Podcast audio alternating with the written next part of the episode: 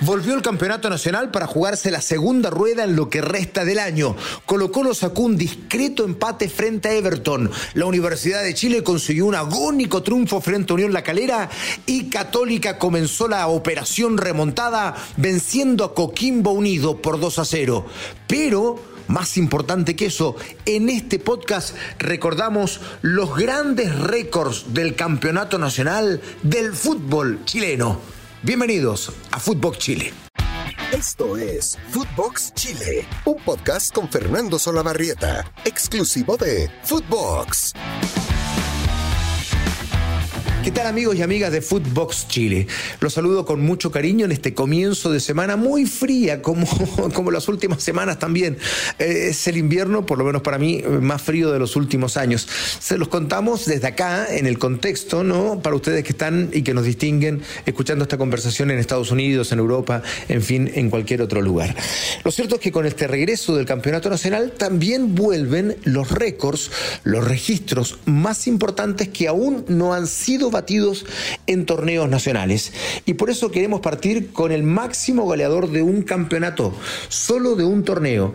Y ese hombre es Luis Hernán Álvarez, quien en 1963 anotó 37 goles en 33 partidos.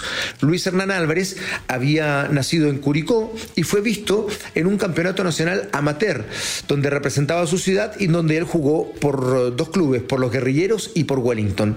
Su mejor momento fue la temporada 1963, donde estableció este récord, 37 goles anotados en un mismo torneo, cifra que hasta el día de hoy no ha podido ser igualada. Destaca el hecho también de que de estos 37 goles, todos, todos fueron de jugada, absolutamente todos de jugada. No hay tiros libres ni penales en este registro de 37 goles de Luis Hernán Álvarez, que por cierto es padre, él falleció a muy corta edad, pasado los 50 años, él es padre de eh, Ignacio Álvarez y de Cristian Álvarez, que fue un emblema de la Universidad Católica, ambos jugadores profesionales.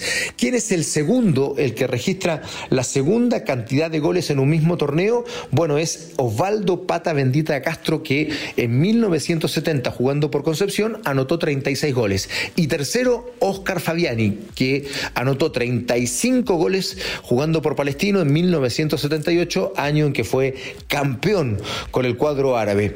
Si eres más joven y tienes en la retina a Alberto Federico Acosta, bueno, está en el sexto lugar de la mayor cantidad de goles en un mismo torneo, porque anotó 33 jugando por la UC en 1994. Estos son los registros que no han sido igualados. Vamos a la primera B. ¿Quién es el que más goles hizo en un solo torneo en la primera B? Bueno, es un extranjero, ¿no? Nacido en San Paulo. Es Ribamar Batista da Silva, quien en 1979 anotó 35 goles por Independiente de Cauquenes. Eh, Batista, que llegó a Chile en 1976, además de jugar por el cuadro de la séptima región, formó parte de Audax Italiano y Green Cross de Y ostenta, por supuesto, ese logro inmenso. ¿Quién es el jugador con más títulos de goleador en la historia del fútbol chileno? Bueno, ese es Esteban Paredes, que fue goleador en seis oportunidades, en seis campeonatos distintos. El segundo es Eladio Zárate, un paraguayo que jugó por Unión Española y que fue cuatro veces goleador de torneos. A continuación aparece Carlos Caselli con tres y varios otros que están dentro de este listado también. Seguimos viendo los récords importantes del campeonato nacional que aún no han sido batidos. Y aquí aparece el récord de los siete goles. Claro, conseguido por Luca Tudor el 21 de noviembre de 1993, sí señor, contra Deportes Antofagasta.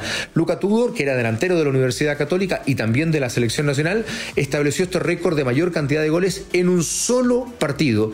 Esa hazaña se consiguió en el triunfo de los Cruzados por 8 goles a 3 ante eh, Antofagasta con 12.000 personas en San Carlos de Apoquindo. Y le preguntamos a Luca Tudor qué sintió en la medida en que iba avanzando el partido. Hola a todos.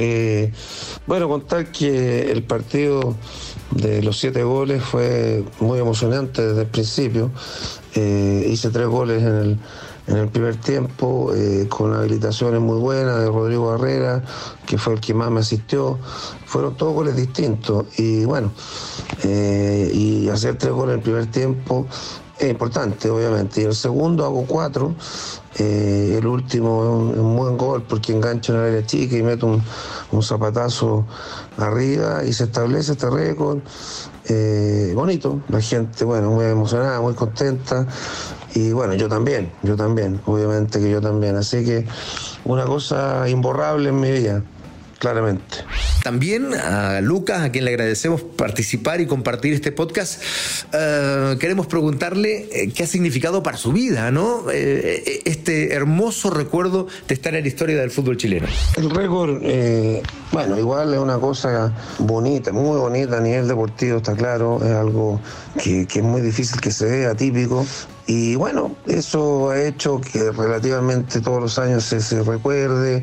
Mucha gente me pregunta que, el gol, que por qué no pateaste el penal, que, te hicieron. Eh, pero bueno, ya, ya, me había dado muchos pases Rodrigo Barrera, entonces me pareció que se lo merecía. Y bueno, eh, es lindo, es lindo, hace una bonita historia. Se lo hice a mi gran amigo que ya no está con nosotros, Marco Cornés, eh, que lo adoro. Y bueno, a él le tocó, a él le tocó, esta cuestión es así.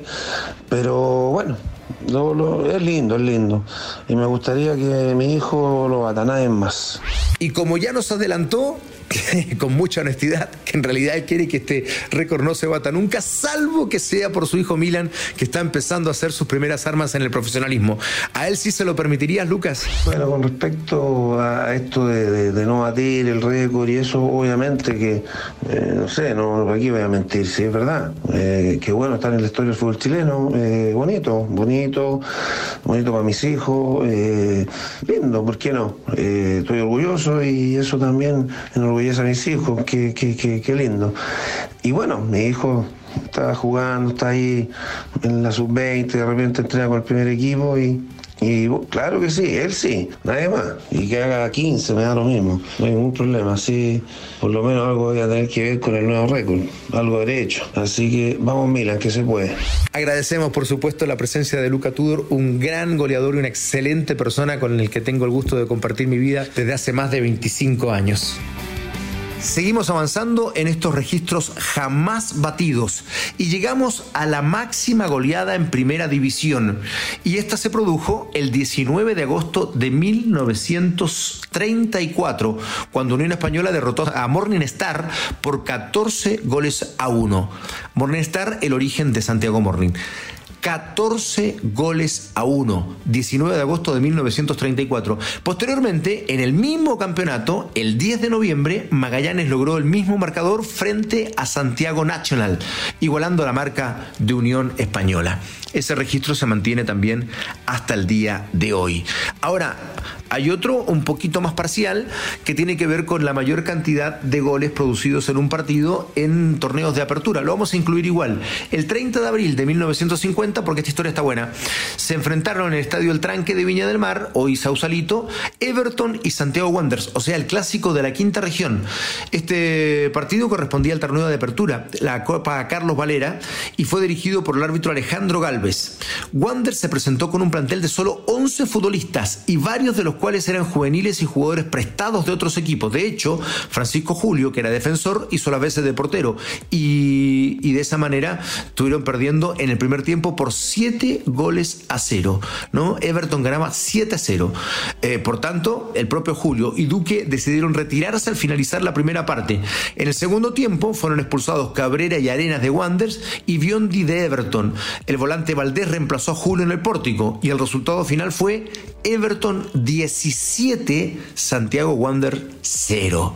¿no? Una increíble goleada. Los goles de Everton fueron anotados por Sid en 5 ocasiones, Ponce en 4, Morales en 4 también, Álvarez en 3 y Uribe en 1. El partido con luz artificial y el de mayor público en la historia. Bueno, la primera vez que se jugó con iluminación artificial, ojo, ¿ah? no creo que lleguen este año, fue en 1933, mucho antes de lo que uno pudiera pensar. Fue el 20 21 de diciembre en la cancha de la Escuela de Carabineros para los partidos amistosos entre Badminton y Colo Colo y la Unión Española con Morning Star. O sea, el primer partido con iluminación artificial data de 1933. ¿Y cuál es el partido con mayor público de campeonatos nacionales? Bueno, al que asistió la mayor cantidad de espectadores controlados es para un clásico universitario entre obviamente la Universidad de Chile y la Universidad Católica un 29 de enero de 1963. Esto ocurrió en el Estadio Nacional y asistieron 85.268 espectadores. 85.268 espectadores y la recaudación fue de 171.369 escudos con 50. Ganó la U, por cierto, por cuatro goles a uno en aquella oportunidad. ¿Cuál es el jugador con más presencias, con más partidos en el campeonato nacional? Bueno, ese es el gran Adolfo Neff, arquero nacido en Lota en 1948, que entre 1963 y 64 defendió los colores de Lota Schwager en segunda división y después pasa a la U en 1965 a pelearle el puesto nada más y nada menos que al mundialista del 62 Manuel Astorga y alcanza los títulos del 65, del 67 y del 69.